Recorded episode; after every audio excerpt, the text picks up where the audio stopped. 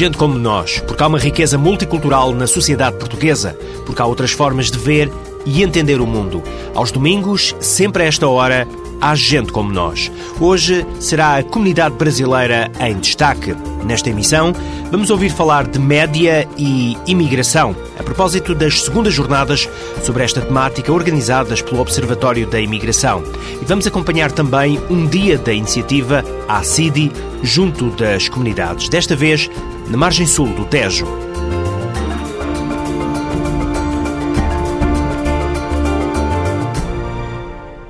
Decorreu esta semana mais uma iniciativa de descentralização do ACIDI, o Alto Comissariado para a Imigração e Diálogo Intercultural.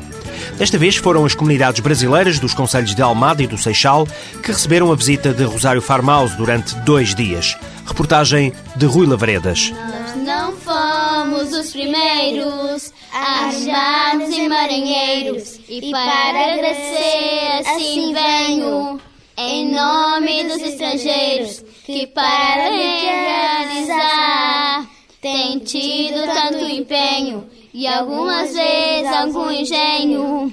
Enfim, dizemos obrigada por toda a comunidade, imigrantes, que graças a Deus não nos deixou adjuvantes. Estas são as crianças do Dar Costa Transformar-te um espaço que nasceu há dois anos, integrado no programa Escolhas. O projeto, situado na costa de Caparica, foi visitado esta semana pela Alta Comissária para a Imigração e Diálogo Intercultural.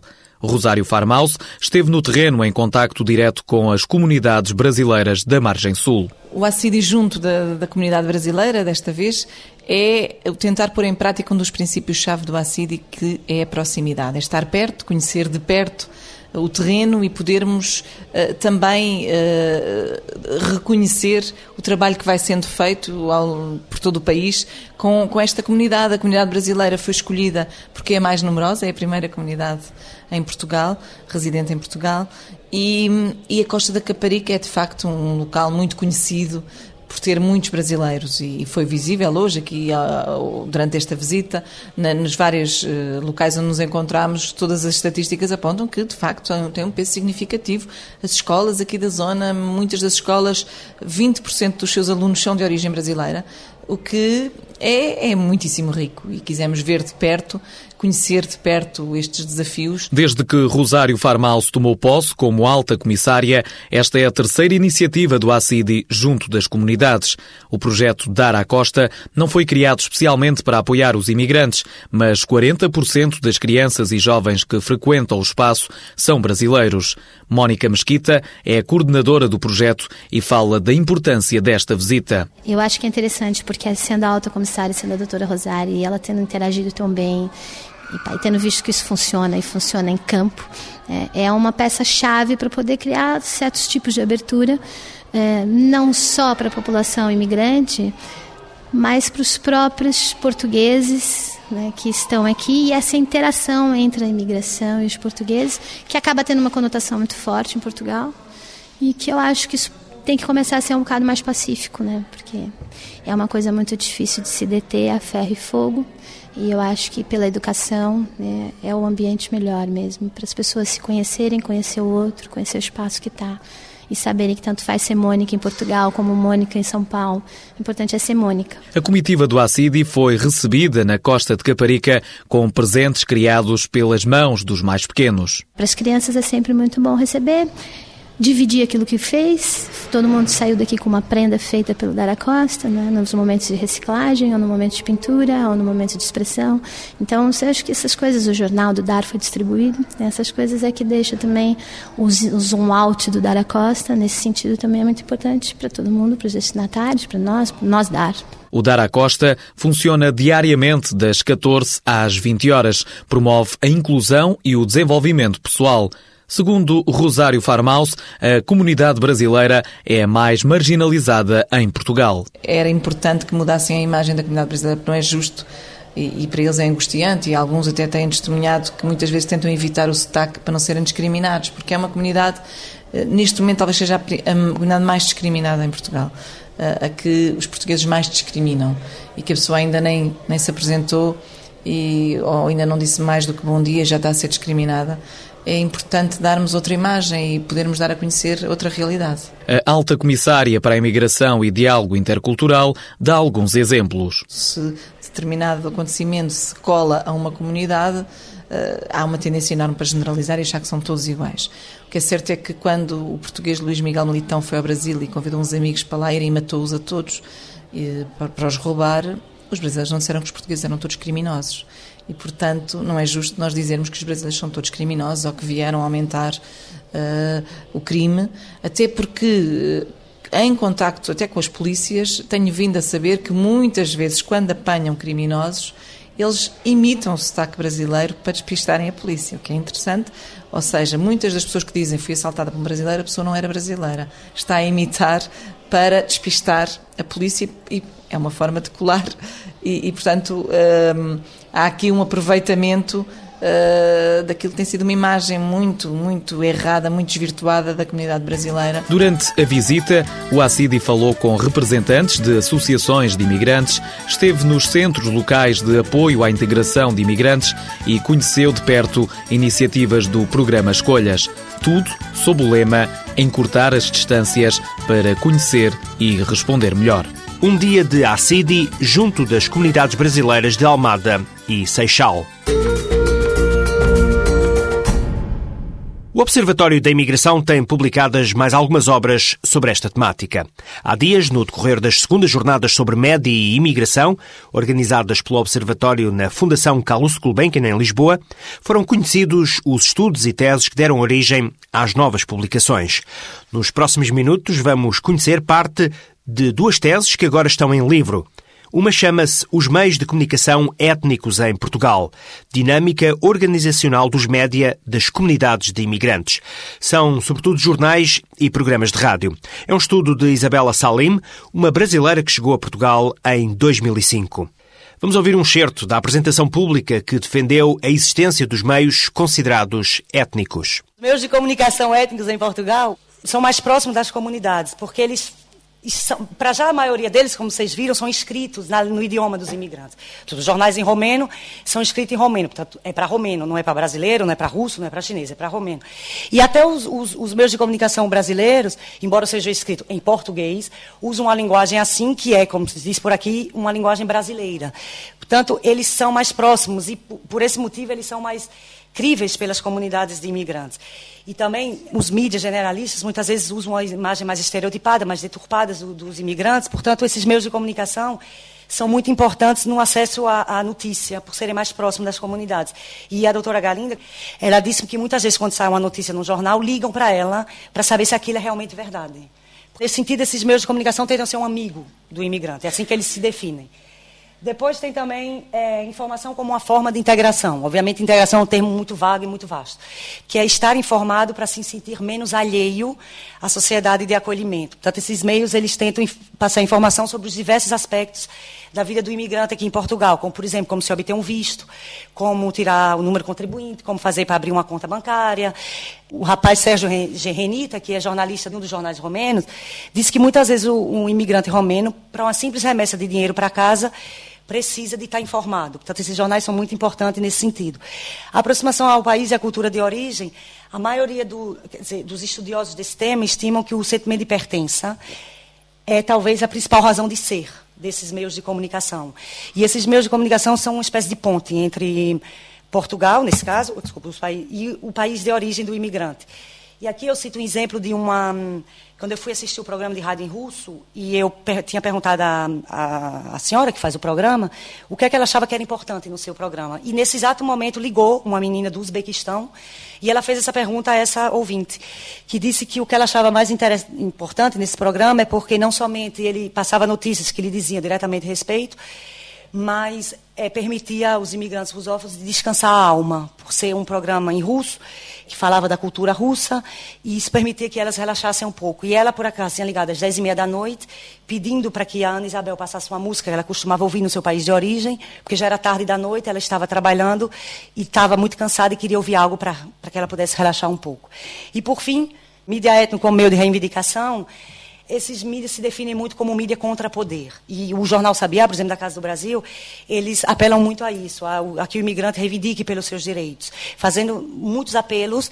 E aqui eu queria dar um exemplo específico que eu acho que resume bem é, essa função. Eu até trouxe o jornalzinho, que é essa matéria aqui que foi feita em, 2000, em 2006, que diz que saúde é difícil e cara para indocumentado. E nessa matéria eles explicam aqui que existe um despacho do governo português que autoriza o acesso à saúde a qualquer tipo de pessoa aqui em Portugal, independentemente da situação dessa pessoa nesse país, no país. E eu, na Casa do Brasil, eu vejo desfilar muitos, muitos rostos, cada um com seus problemas específicos. Mas, não muito tempo disso, veio, foi lá um rapazito falar comigo e chegou e disse, queria falar com a senhora Isabela? Eu disse, sou eu. Ele disse, a senhora tem um problema. E eu sorri e disse, você e todos aqueles que eu atendo aqui, todos só me vêm com problema. Eu disse, mas diga, qual é o seu problema? Ele disse, eu não, é que minha esposa está doente. Eu disse, ué, mas tem que ir ao médico. Ele disse, eu sim, mas eu já fui. Mas eles, a senhora entende, né? Eles não querem atendê-la, porque nós não temos vistos. E eu olhei para ele horrorizada, porque infelizmente ele não foi o primeiro nem o único que foi lá na Casa do Brasil me dizer isso. E eu falei para ele o que eu geralmente digo nesse caso. Eu mostrei para ele essa notícia, eu expliquei para ele a notícia, tirei uma cópia dessa matéria, dei para ele essa matéria, pedi para ele ler primeiro, para ele voltar lá no centro de saúde e explicar para a pessoa que tinha atendido que não era de todo verdade, que eles tinham sim direitos a ser atendidos, mesmo que eles não tivessem regularizados no país. E se, ela não, se a pessoa não acreditasse, que mostrasse a matéria do Jornal Sabiá. E que depois ele voltasse ou ligasse para mim para dizer o que, é que tinha acontecido. E um ou dois dias depois ele ligou e disse, senhora Isabela, sim, é fulano. Eu disse, ah, olá, fulano, tudo bem? Sim, sim, tudo bem. Olha, a senhora tinha razão, nós temos direito, sim. Minha esposa conseguiu ser atendida. Então, obviamente eu fiquei muito feliz, mas eu acho que esse exemplo não somente resume muito bem essa função, como eu acho que por ele só já serviria para mostrar o o quanto esses meios de comunicação podem ser importantes para as comunidades que eles é, representam. Isabela Salim e a tese Os Meios de Comunicação Étnicos em Portugal, dinâmica organizacional dos média das comunidades de imigrantes. E já agora vamos identificar os meios. A comunidade brasileira é a mais re bem representada em termos de mídia étnicos. Existe um jornal, três revistas, um site internet e um canal de rádio. A comunidade romena e moldava tem dois jornais em romeno. As comunidades russa e ucraniana têm três jornais em russo, um programa de rádio e um jornal em ucraniano. A comunidade africana só consegui identificar um jornal, que é o jornal da, da Associação Casa de Angola, que é o Magazine, o Angola Magazine. A comunidade chinesa tem um jornal em chinês e um programa, um programa de rádio. E depois, as diferentes características desses meios de comunicação étnicos aqui em Portugal. Os tipos de veículos, geralmente são jornais, revistas, programas de rádio e há um portal online. Não existe nenhum meio televisivo ainda feito por comunidades imigrantes aqui em Portugal. Tipo de iniciativa, muitas vezes de particulares e algumas de associativas, como, por exemplo, o jornal da, da Associação de, da Casa Angola e o jornal da, da Casa do Brasil, que são iniciativas de, associativas. Linha editorial, geralmente são Bom, depende muito do jornal, mas no geral é notícias sobre legislação, sobre os países de origem, sobre Portugal, notícias de interesse da vida do imigrante, é, entretenimento, divulgação dos anúncios, das atividades, dos negócios das diferentes comunidades imigrantes. Os tipos de edição são todas próprias. Distribuição, a maioria é própria, mas alguns contratam empresas de, de distribuição. Área de abrangência, de modo geral, por todo o território nacional, com exceção da, dos programas de rádio que tem um uma área local. Os modos de financiamento são anúncios, patrocínios, alguns vendem em banca, assinaturas e financiamentos próprios, às vezes, da própria comunidade dos imigrantes. E a maior dificuldade deles é em conseguir manter esses meios devido ao elevado custo financeiro. Tudo isto está compilado em livro, é o estudo 29 da coleção de estudos do Observatório da Imigração. Mónica Goracci, a chefe da missão da Organização Internacional das Migrações em Portugal, foi convidada do painel Média e Imigração. Esta italiana sublinhou o papel importante que a comunicação social tem na integração dos imigrantes. A OIM tem feito um levantamento de um, iniciativas boas práticas de acolhimento e integração em 2007 e, de facto, eh, a área em que recebemos mais candidaturas, mais iniciativas, é mesmo esta da comunicação e informação. E há vários dos meios recolhidos pela Isabela Salim nessa área, são, eh, são jornais, são revistas, e, portanto, realmente a informação tem, digamos, pelo menos três grupos de relevância para estas comunidades. Primeiro, funcionam como instituições de community building, construtoras mesmo de comunidades, ou seja, providenciam notícias que são relevantes para a mesma comunidade, eh, oferecendo uma, uma possibilidade para troca de informações e para poder passar tradições.